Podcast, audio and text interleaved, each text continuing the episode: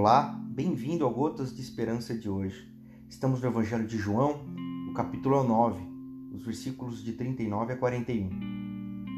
Jesus então disse: Vim ao mundo para pôr tudo às claras, para estabelecer as distinções, de modo que quem nunca viu possa ver e os que têm a pretensão de ver pareçam cegos. Alguns fariseus casualmente ouviram a conversa e indagavam: Você está nos chamando de cegos? Jesus disse: Se vocês fossem realmente cegos, não teriam culpa.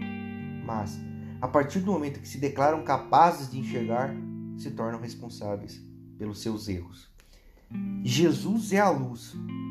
Em sua presença, até o pior exemplo de cegueira, que é o cego de nascença, é capaz de ver. Longe de sua presença, até o melhor exemplo de iluminação, no caso o fariseu, nada pode ver. O que Jesus está dizendo é: o pior cego é aquele que não quer enxergar. O pior cego não é aquele que não vê, não é aquele que não compreende, não é aquele que não consegue discernir. O pior cego é o cínico. O pior cego é aquele que é cheio de cinismo em si mesmo. É aquele que negligencia o que vê.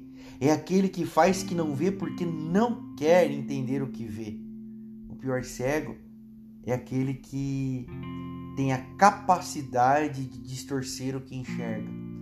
Jesus nos convida a examinarmos sobre qual é a pior cegueira. E a pior cegueira é a do cinismo. A pior cegueira é a da incredulidade.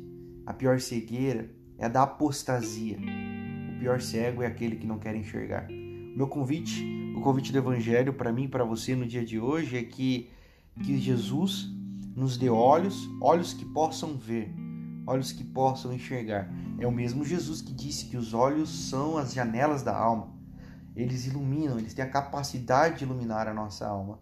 Que eu e você, no dia de hoje, possamos ter os nossos olhos abertos para a graça e para a misericórdia de Deus, discernindo, enxergando e vivenciando. Que eu e você possamos ter os nossos olhos fitos em Jesus e que esse olhar para Jesus possa nos encher de graça, amor e esperança. Essa é a minha oração por mim e por você no dia de hoje. Até o próximo.